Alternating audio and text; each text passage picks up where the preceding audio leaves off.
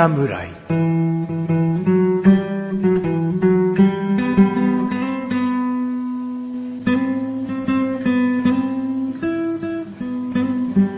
菅井菊池のコンビニ侍始まりました。始まったよ、ポンポンポンポンポンポンポンポン。この番組はコンビニで買える食品を実際に食べながら感想をお届けする番組です。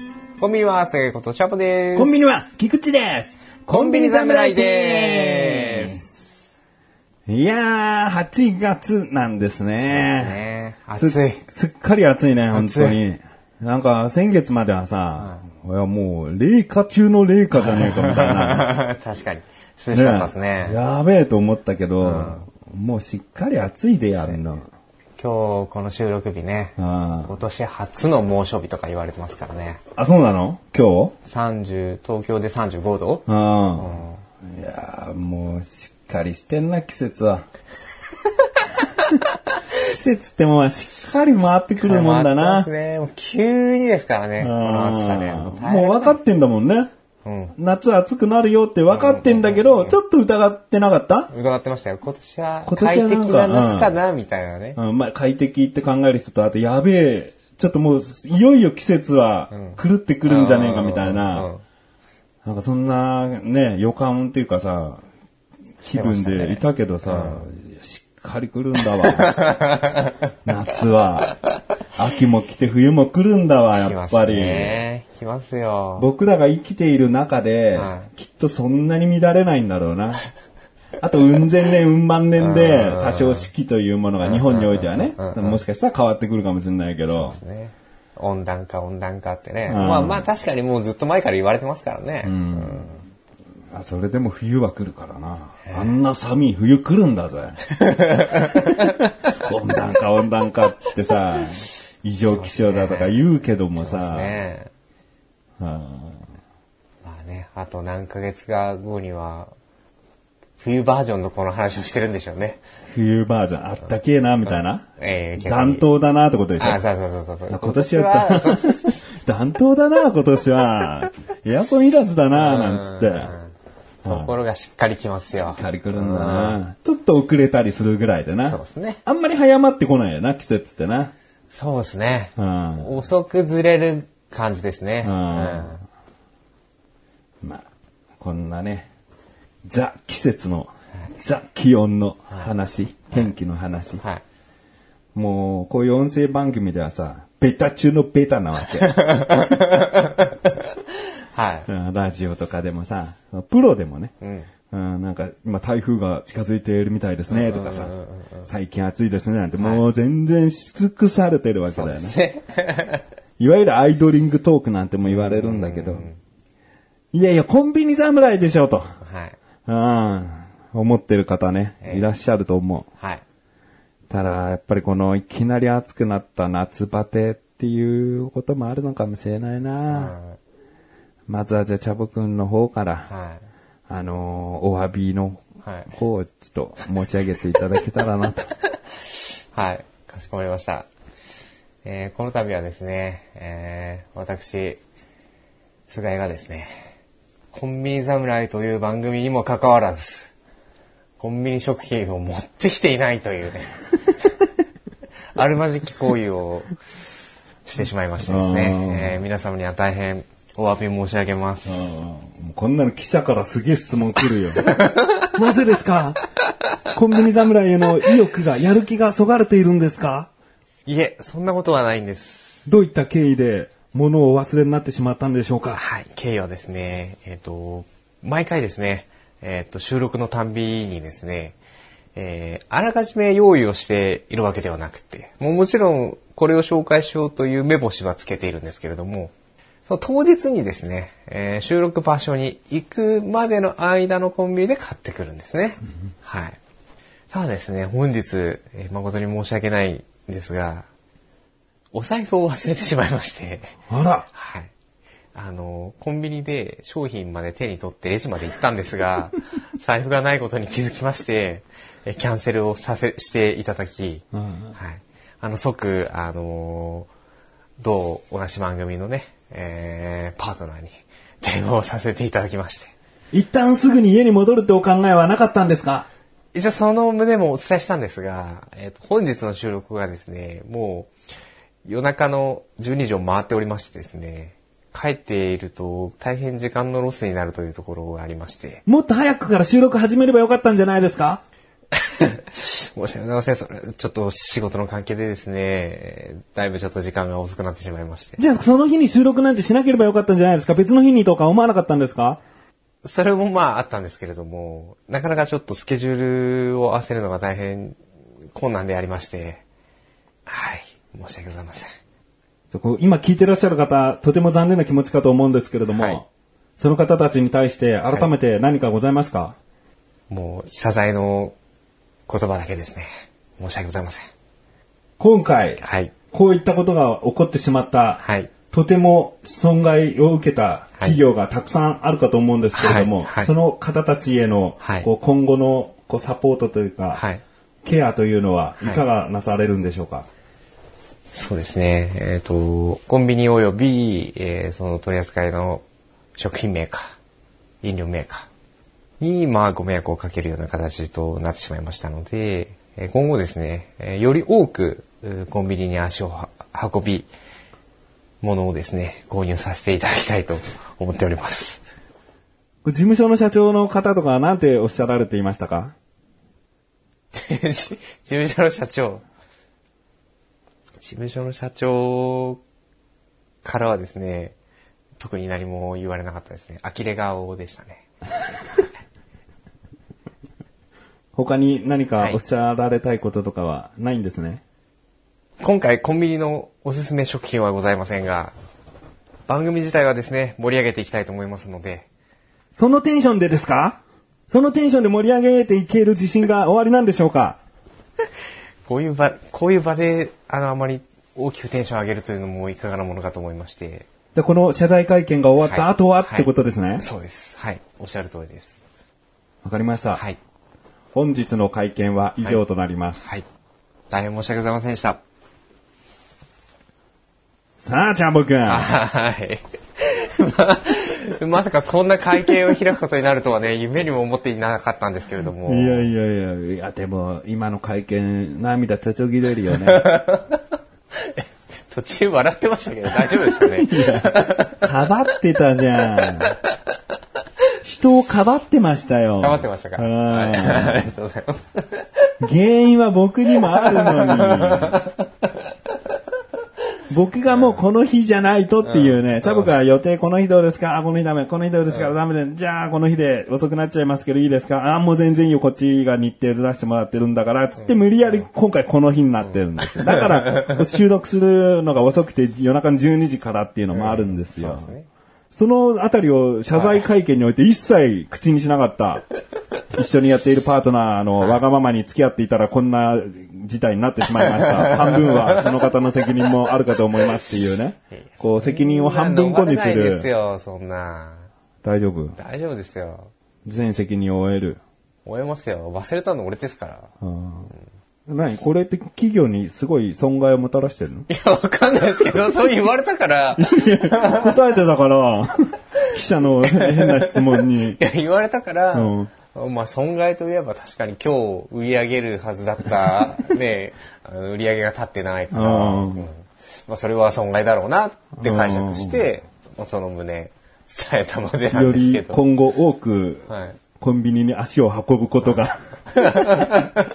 ね、この、例えば500円だったら500円の売り上げが今日立つはずだったけど、うんでも例えば僕が週に1回しかコンビニに例えば行かないとすると、ね、まあ例えば1回の会計500円としてですよ。うんまあ4週あったとして2000円の売り上げです。うんでもそれをじゃあ週2で500円落としたとしたら倍じゃないですか。うんまあもう今日の売り上げが立たなかったとしても、1ヶ月の目で見たら、なるほど。収録外でも、はい。より、こう、はい。ちょっと多めに買っていくんでと。はい。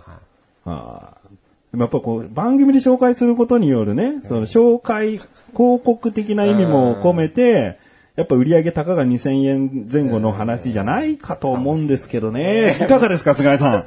まだ続くんですか、これ？まあそこは、そうですね、そこに関しては、あの、大変申し訳ないところではあるんですが、うん。はい。あのー長くこの番組を続けることで、うん。より多くの食品を紹介できるというところで、なるほど。はい今後もはいしっかりしていくのではい。ってことですよね。そういうことです。まあそういうことなんですよ。申し訳ない。本当に申し訳ない。今回はですね、おすすめ食品なしの回と、夏バテの回ということでね。うんはいフリートークとかね、ちゃんといつも通りやるんですけど、はいやります。ね、うん。あの、ちょっと前半の個人のおすすめ食品が今回ないというね。だから今までね、交互にはい。こうやってきたけど、何かしらの集計上必ずチャボくんが1回分少なくなっちゃうっていいうね。はい。ことだよね。次回僕のはあるので、うん。まあ、僕のをなしにすればイーブンなんだけど、い。や、そんなことはしなくていいです。うんどうなのかね。やっぱこの番組はおすすめ食品を期待してる方とかいてくれるのかな？まあまあ、そこもね、やっぱり、直の生の声が、ね、いっぱい入ってきてるわけではないので、うん。ね、わからないっていうのはわかんないところもありますけど、うん。でもね、僕は別にこういう紹介番組じゃなくても、なんかのラジオとか、音声番組とかでさ、うん。これが美味しかったとかさ、これを買ったなんて聞くとさ、はい。そのお店行って見つけると、はい。ちょっと買ってみようかな。本当にあの人の言ってた通りの感想なんだろうかみたいなさ、うんうんうん気になって買う感じになるけどね。はい。どこかしら脳に入ってるっていうかさ、あ、あの番組で言ってたやつだっていうさ、うんうんうん。それで買っちゃった人いるんじゃないの聞いてる人。まあ、この番組のメインがでもそこですから、うんでそこを楽しみにしてくれてる人が多いと我々としてもまあ嬉しいですよね。うんうんでも何気なくね、買ったら買っちゃいましたでもいいし、全然お二人とは違って、星1ですけどね、とか、全然いいと思うよ。個人のね。感想をね個人の評価ですから。こうツイッターとかね、はいハッシュタグコンビニ侍でつぶやいていただけたら、うん。こうね、リアクションとしても受け止めますし、番組でももしかしたらお読みする可能性があるということです。そうですね。えー今回はですね、まあまあ、こういったお話と、あとね、コンビニ業界におけるニュースをちょっとね、一つお話ししようかなと思うんですけど、チャボくんが、何気なく近所のとあるコンビニが2つ閉店したとはい。いう話を聞きまして、はいそれがミニストップ。そうなんです。立て続けに2店舗潰れてしまった。はいまあどういう理由かわからないが、はいってことではい調べてみたら、ミニストップは193店舗減らし、大量閉店が明らかになった。えー理由はいろいろあるんですけれども、この夏前、なまあ、夏真っ盛りの時にミニストップ閉店って相当だよね。やっぱハロハロとかさ、ソフトクリーム、パフェとか、そういったものは絶対売り上げに貢献してたはずなんで、まあね、まあそれでもフローズンパーティーとか紹介しちゃってた僕なんで、いろいろライバルな商品はいっぱい出てきちゃったのかもしれないけども、でもね、よく、ロケでお世話になってますから、そうだね。あんまりこう近くにないから、はい。我々の場合はロケでね、はまあ今年もね、ロケで収録してね、い。しましたね。ダブルチャーシュー丼と、うんピザサンドをはいミックスして食べて美味しいはいってなりましたけどね。うん今回のこの大量閉店の原因の一つとしてはですね、はい親であるイオングループと三菱商事が10年来の提携を解除した。解除した。今年の2月からそういった嫌な流れがあった影響かと思いますと。はあ。イオングループ直属ではなくなっちゃったってのあるのかな？だからミニストップ行くとね、結構こう、イオンの。オリジナル商品、お菓子とかいろいろ売ってたんですけど、トップバリューとかね。ああトップバリュー。そういうものがどうなのかな？なくなっていくのか、まあそれはあるけども、契約とかつながり的にはもう実はもうないんだよってことなのか、そういったところと、あと人手不足も原因なんじゃないかと。うん。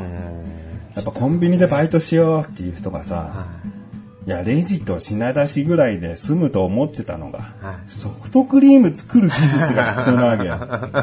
ハロハロだ、なんとかサンドだ。まあ揚げ物はね、どこのコンビニでもやるけそうど、ですね。それプラス技術みたいな。やっぱソフトクリームって言ってもさ、なかなかこう、簡単にはね、できないですよね。まあ、あそこはぐるぐる巻くんじゃなくて、生クリームみたいにこう、ブジュってこう出すタイプだったかと思うんだけど、それでもね、ちょっと失敗しちゃったら、1個分無駄になるとか、そのギリギリいいかなと思ってお客さん出したらお客さん嫌な顔してるとか、そのプレッシャーあるよね、ソフトクリーム提供する。ありますね。ああまあでもね、このミニストップっていうのは、やっぱ僕はすごい好きな理由はさ、もうどこのコンビニよりも先にまずイートインコーナー作ってたよね。ん。その場で食べれるっていう感じの。今や当たり前みたいになってるんですよ。なってますねセブンイレブンとかローソンとか。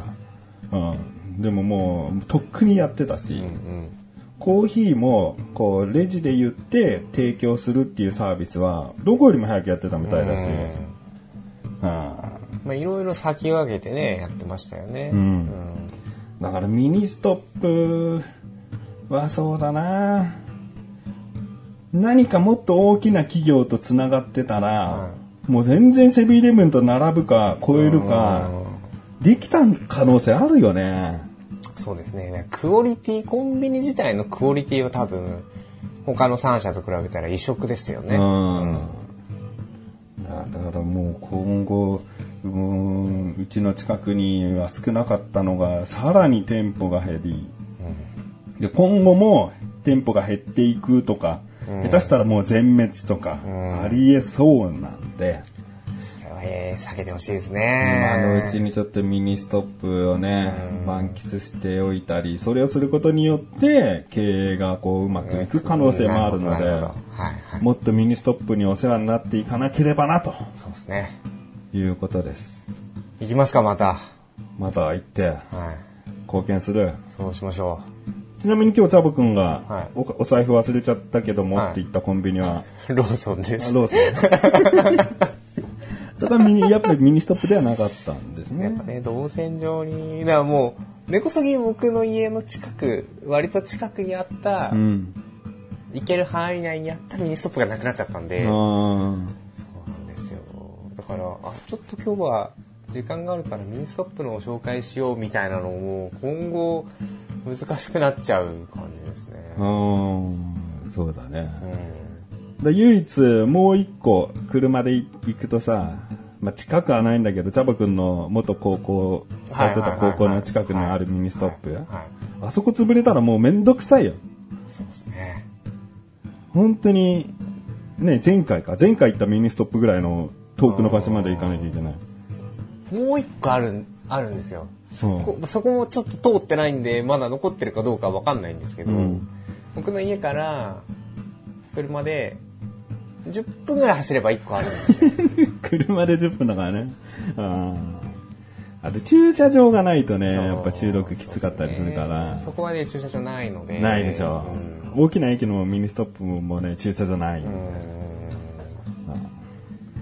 ちょっとね、頑張っていただけないかな。なんかもう、どっかが買い取ってさ、すげえ改革を起こしてほしいね。うんいや、頑張ってほしいですね。いい商品多いんで、ミニストップは。ビッグゴーって名前にしてね。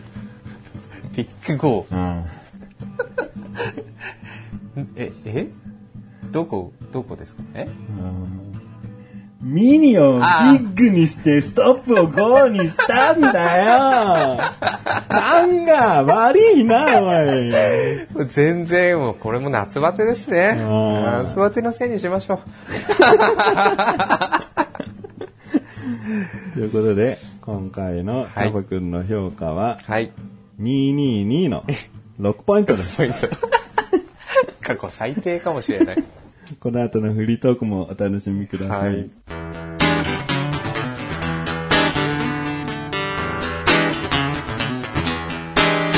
財布がないことに気づいて商品を棚に戻すのがすごく虚しかったです。コンビニ侍。フリートークでーす。はい、無理でーす。レジ前にいたの？な何がですか？僕はですか、うんあ、もう全然レジでスキャンまでしてもらってました。じゃ、寂しいとかよりもさ、恥ずかしいすげえじゃん。まあ、周りにお客様がいなかったんで、まあ、は恥ずかしさはちょっとやっぱり半減はしてましたけど、うん。でも、僕、あの、ズボンの後ろのポケットにいつも財布を入れてるんですね。うん。はい。で、お会計してる時に、あの、こう、スキャンしてもらってる時に財布を出そうと思ったら、あれ財布がないと思って、落としたと思う可能性もない？で、あれ？とは思ったんですけど、今日この収録に来る時に、うんまあ、仕事帰りだったので、仕事着から、うんまあ、ズボンを履き替えてきたんですね。うんはいで、その時に財布を机、あの、テーブルに出した記憶はあったんで、うんあ、置きっぱなしにしちゃったんだって思ったんですね。うんでもそれよりも何よりも、あ、すいません、ちょっとお財布忘れたんで戻してきますって言って戻すのがちょっと、あの、虚しかったな。それはしっかりとおすすめしたいなと思ってたものを変えたのあ、そうです、そうです。変えた日に限ってか、なんか結構ね、ここ最近目当てのものがなく、なかったけど、これもっていうパターンだったけどさ、しっかりあって、そう。じゃあこれ、久しぶりに心からおすすめしようかなと思ったものが、はい今回買えなかったわけじゃんどういう運よ？でもこれは多分、次回。うん。次回だ、9月、9 9月月分分。うん9月分。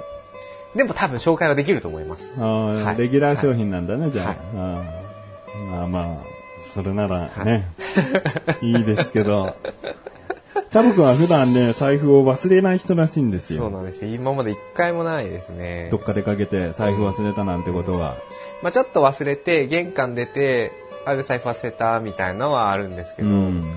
もうもろ財布を持たずに出かけさ、あのーその目的地まで行っちゃうってことはなかったので、まあ歩いたりとかするとね、ちょっとズボンらへんに違和感を感じてねうん、こうズボンに財布派だとするとね、はい。で気づくもんだけどね。ちょっと今日は時間に追われてたのもありだな、やっぱな。もう急いで行かなきゃ。まあまあそうですね。まあ初体験ということで。聞いてる人には。分かっていただきたい。えーっとですね、リアクションありました。ツイッターでですね、とある方が、タピオカミルクティーを飲んだことはないけど、あこれはあの、フローズンパーティーで、はいはいはい。ティーラテでタピオカ入りのものを紹介したのをちょっと聞いてくださってたと思うんですけど、はい。タピオカミルクティーを飲んだことはないけど、うまく再現されているのではなかろうか。ということでですね、はいセブンイレブンさんで買ってきましたタピオカミルクティーゼリー。へー超うまそう。流行ってますね、タピオカね。えー、まだ続きありまして、はいただタピオカってストローで吸うのが醍醐味みたいなところがあるので、何かが足りないという気分にも、味は美味しいです。ってことですね。はい。まあ、吸ってる時にポポポポポポって入っていくのが、まあいいって人もいるかもしれないですけどね。僕はもう完全にタピオカの食感なんで、フローズンパーティーの時もスプーンで食べる方をおすすめしてたぐらいなんで、別にそのストローからのポンポンポン感はあんまり重視してないんで、はいいや、これうまいんじゃないかな。これさ、あの、セブンイレブンさんで今回変えたんですよ。はいね。えーこれ、横から見るとさ、ちょっと綺麗だよね。なんかさ、タピオカゼリー、あ、ミルクティーゼリー。だからゼリーって言われると、その容器にさ、もうみっちり入れて、で、スプーンでこう、崩しながら食べていくイメージなんだけど、これはさ、空洞、空洞なのかな？透明ゼリーなのかな？なんかさ、ミルクティーゼリーが、あんみつの、こう、寒天みたいな、四角くなってるのがゴロゴロ入ってるんですね。で、一番下にタピオカが入ってて、で、ミルクティーゼリーの上はミルクティークリーム、そして生クリームが乗ってるんですけど、果たしてこれどういう食感なのか、作りなのか、うん。でチャオくんにもね、今食べてもらって。やっはい。ぱチャボくんが持ってきてくれたね、おすすめの冷やし中華食べた後はね、こういったデザートをね、美味しかったですか？美味しかったね、やっぱチャボくんのおすすめするローソンの冷やし中華はね。うんじゃあデザートをいただきます。はいじゃあ奥まで。どんな感じだ？あ、でも層になってますね。やっぱ透明のゼリーはないよね。透明はないですね。だこのタピオカを下に容器に入れて、そっからサイコロ切りされたミルクティーゼリーがゴロゴロゴロってこう、乗っかって上にクリーム乗っけてんだ。うんうんうん。そうですね。上、この寒天みたいのが、ミルクティーのゼリーみたいな感じですね。あ、じゃあしっかりその、ゴロゴロ感感じられそうだけど、どう？感じられますね。タピオカ。これがね、僕の中で透明ゼリーでコーティングされちゃうと、なんか結局見た目重視かいって思っちゃうんだよね。食感を楽しむにはこの作り面白いなと思ってて。うん。これの、こう、タピオカミルクティーうん。を感じるためには、上から下まで、全部、全部？この層を全部いった方がいいです。あじゃあちょっと、最初は軽く別々食べてみてね。結構美味しいですね。本当うまく再現されてるっていうのをね、すごく伝わります。これ超うまいじゃん。ちゃんタピオとカしっかりしてますね。タピオカもしっかりしてるし、このミルクティーゼリーも我々の好きな固め系なんで、でも噛めば噛むほどこうトロトロする感じで、ミルクティーの濃厚さが出つつ、こうもともとね生クリームと上のクリームもね、多分上のクリームが、あれなんですよね、きっと、少しずつ溶ける感じがあって、うん。ミルクティーっぽくなるんじゃないかなって気がしますね。いやーうまいなぁ3倍の大きさの食べたいね。あの、ファミリーマートさんの俺のプリンぐらいの大きさああ、うんいいね。でもそうするとね、クオリティとかがねまあ、こう変わってきちゃうんでね。ですねこれは、えー、税込み259円はい。ですね。まあもしかしたらこのタピオカブームだけの期間限定の可能性もあるので、ね秋ぐらいになったら売ってない可能性大ですね。なんでまあたくさん買っていただくか、うん今のうちに買っておくかをしていただいた方がうん。いいんじゃないかなと。セブンイレブンのロゴが入ってるんでオリジナルですね。あそうですね、ううんんどこのっていうものじゃないですね。セブンイレブン限定のものですので。ぜひ、買って食べてみてください。食べてみてください夏にいいね。喉乾かないね。いいですね。はい。ということで、はい。続きましてですね、僕の好きなポテトチップスメーカーどこでしたっけ、あー、名前何でしたっけ？あの、あれですよね。シンプルな、シンプルなパッケージの、いや、でそれは商品じゃん。うん。メーカーよ、メーカー。メーカー。うん山、山つきませんでしたっけ？あ山、ー、わさビーフでおなじみの、山一、うん山一？山一山一聖？ん？成果。山一聖火、ブー正解山吉です。そう、山吉成果。えー、山吉聖火ですね。はい。残念でした。ダメでした。じゃあ今回なしです。いや、ぜひ出しましょう。そこまでいったら出しましょ山吉さんのポテトチップスが好きで、なぜかというと、チャボくんが先ほど言ったシンプルなパッケージで、なんか、マシマシマシとか、なんかそういう、味が濃いとか、うん、香りが強いっていう感じのポテトチップスを出すときに、ん。しっかり濃くしてるってう。いう。なんかね、濃いめですとか、通常の3倍の濃さのとかお菓子いろいろ出てると思うんですけど、それを食べても、うーん、まあ濃いけどっていう、まあその濃いな、来るなっていう感じが、はいいまいちこう、お菓子業界なかったような気がして、はいその点、山吉製菓さんのポテトチップスはしっかり強めにしてくれてるなっていうのが、うん。すごい僕はね、好きになっちゃって。で、今回、セブンイレブンさんで買ってきたんですけど、あの、バカタレっていうポテトチップスなんですけど、濃厚バカうまポテトチップス。これ焼肉をイメージしてて、これ醤油味なんですね。で、もう一個出してて、こっちは塩味なんですね。私、バカタレですね。うんパッケージには写真で焼肉、網で焼いてる焼肉の絵があるので、もうだから焼肉の醤油だれと塩だれの味を再現してますよっていうね。うんなるほど。でこのバカつくとやっぱ濃いイメージ？そうですね。濃厚って文字も下の方に書いてはあるんだけど、はいはいもうバカタレなんで、どんだけ味濃いんだと。あ濃厚バカうまポテトチップスですかあ、うらね。ん、あ、そうだね。だからバカは濃さもあるし、うまさもうん。強いぞってことを表現してんだよね。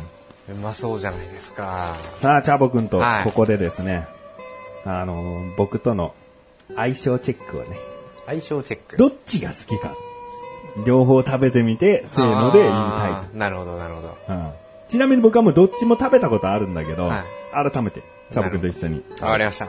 選んでいこう。はい。じゃあ開けてください。はい。パーティーやってですか？パーティーだからね。さすげえ匂いがもあ、う。もう、もうもっと顔近づけて一回匂い嗅いでみて。うわすごい。全然違う匂い。ちゃんとタレ感表現してるでしょ。うん、出てます、出てます。うんじゃあ、どっちから食べる？やっぱ塩から食べるもんなのかな？お肉は。はじゃあいただきます。はい。僕も塩から食べます。でね、3枚ぐらい食べた方が、ああ、濃いな、濃いな、濃いな、を感じられる。1枚食べると、ああ、濃いけどっていう感じなんだけど。めニンニクも効いてるよね。焼肉らしく。いや、濃いでしょ。濃い。濃いよね。なんか、調味料をさ、ペロペロ舐めてる罪悪感を感じるぐらいなのよ。うん。うんすごい。じゃあ、醤油いきますか？はい。どうですか？あー、すげえ。すげえタレ。こっちはね、やっぱ甘めっていうかさ、なんか定番のタレっぽい味もしつつ、それが濃いっていうね。あー、どっちも、どっちもだな僕はもう決まりましたね。やっぱり。うん。どっちも美味しい。どっちもいいっていう中での悩む、悩んだ結果ではあるけど。こっちかなこっちですね。じゃあ、せーので指をさそうか。はいはい聞いてる人には一瞬はちょっとわからないかもしれませんが。せーので指をさします。はい。せーのあー、分かれた。は じゃあ僕は塩、僕は醤油。い。ってことですね。まあまあ、これは本当に好みだよね。いやね、この甘いタレも、すげえうまいんですよね。うんでもやっぱりこの、なんですかね、多分、ニンニク感かもしれないですね。で、ネギの感じもちょっとあるの、うん塩の方は。だから、まあ僕が言うなら、香味、香味？はい。野菜のはい香味感がちょっと強くて、うん醤油味の方が、まだ優しさがある気がしてうん、醤油の方が好きっていう。だかなるほど、なるほど。ら多分まだガツガツしてんじゃないかな。もう刺激の強い方うんが、っていうか、がいいってことなんじゃない？かもしれないですね。うん。なんかがっつり、なんかがっつり食べたいなって思ったら塩になっちゃったんですよね。ううんんうんうんうんいや、これはちょうどな分かれる気もするな。これうまいっすね。うん。うんやっぱ改めて食べても塩かな、塩がうめえやっぱ塩ですね。胡椒も効いてんだよね。うんだから完全に塩だれをこううまく再現してんだよね。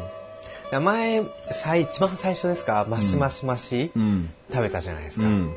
あの時って、もうがっつりニンニクだったじゃないですか。うんそこまでいかないから、うんうんこう、芋の感じも残ってるし、うんパッケージ通りの焼肉もすげえ感じるし、肉じゃないんだけど、なんか焼肉食った後のこの、うんなんて余韻っていうんですか、うん。がなんか残ってる感じですね。うんこれ美味しいですね。うん。もうレモンかけて食べちゃいたいぐらいだよね。あー、ありですね。それの方がね、ちょっとさっぱりしつつ食べれるって感じもするよね。うん。いや、美味しいな。いや、いいっすね。山吉製菓さんいいっすね。いいでしょうね。いいですよね。うん。だから今後もね、ちょっと、山吉のポテトチップス。紹介してないけど、これまでにもちょこちょこは食べてて、はい、おすすめしたいって時にこうやってバーンって出すんだけど、うん、うん、うん、あったら出していきたいな。はい。ぜひお願いします。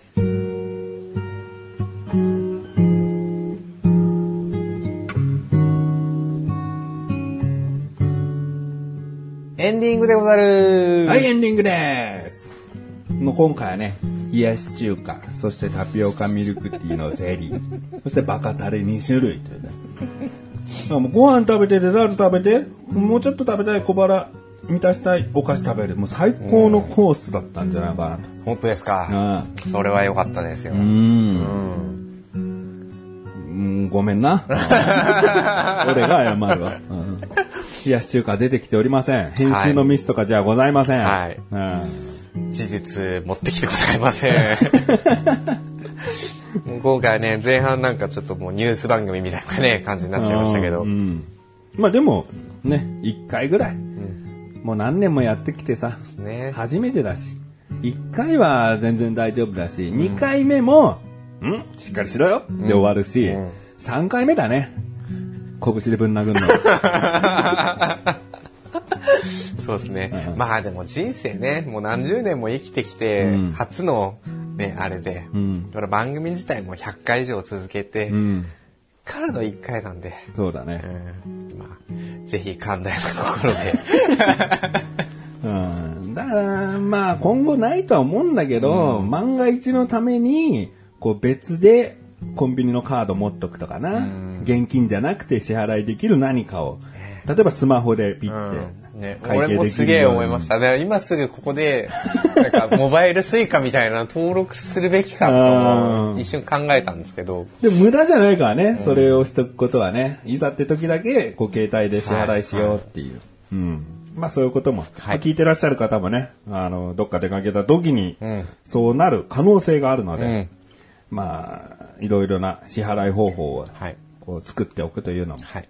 チャボくんを見てね、こう勉強していただけたらと そうですね。思いますので。じゃあ、終わりましょうか。はいいけたね。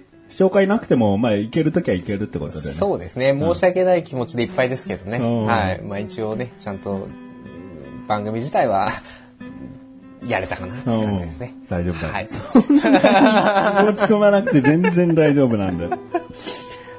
ははい。次回からはちゃんとやります。い。はい。次回僕なんでね。はい。そうですね。